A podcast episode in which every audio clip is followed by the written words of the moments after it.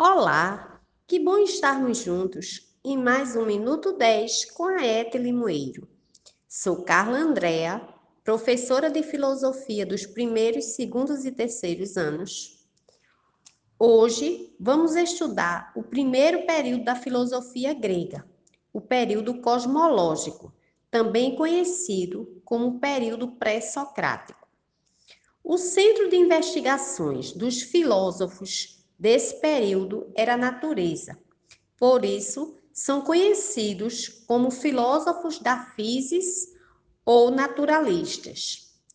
Physis é um termo grego que significa mundo físico ou natureza. Os primeiros filósofos foram chamados de pré-socráticos devido a uma classificação posterior da filosofia antiga que tinha como referência a figura de Sócrates, porque ele é o marco da filosofia grega.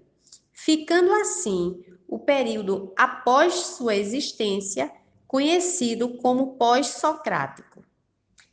Dissemos que todos os pré-socráticos buscavam o princípio de todas as coisas, a arqué, mas que por pensarem de modo autônomo, divergiam entre si no elemento em que o identificavam.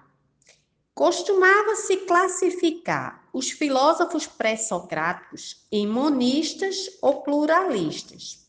Os monistas identificavam apenas um elemento constitutivo de todas as coisas. Por exemplo, para Pitágoras, a arqué seria os números. Além dele, destacaram-se os filósofos Anaximandro, Tales, Anaximenes, entre outros. Para os pluralistas, entretanto, existem múltiplos princípios compondo a physis. O filósofo mais representativo dessa tendência é Empédocles, afirmando que tudo que existe deriva de quatro elementos: terra, água, ar e fogo.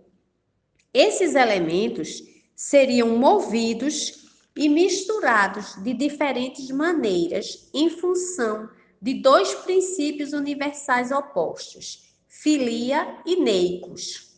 Filia significa amor, é o responsável pela união e pela força de atração.